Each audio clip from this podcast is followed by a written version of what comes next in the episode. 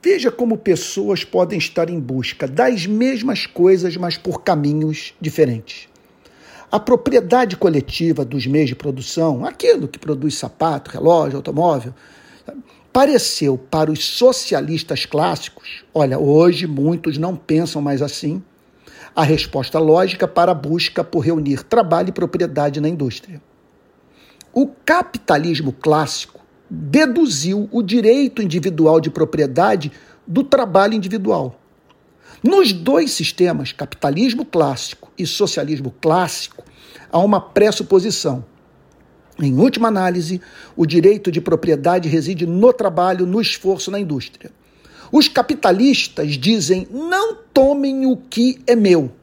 Os socialistas declaram: milhões de seres humanos não podem dizer o mesmo, uma vez que a única coisa que têm são os seus corpos vendidos ao rico a fim de que não morram de fome. Semeiam, mas não colhem. Portanto, o Estado tem de intervir a fim de corrigir as falhas do modo de produção capitalista, que nem sempre é capaz de respeitar o direito da classe trabalhadora à propriedade privada como fruto dos seus extenuantes esforços. Olha, olhe nos olhos do trabalhador e diga para ele: o salário mínimo que você recebe é justo, tanto quanto o tempo que você se dedica ao seu trabalho.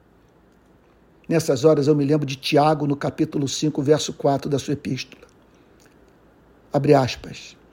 Eis que o salário dos trabalhadores que ceifaram os vossos campos e que por vós foi retido com fraude está clamando, e os clamores dos ceifeiros penetraram até aos ouvidos do Senhor dos Exércitos. Fecha aspas.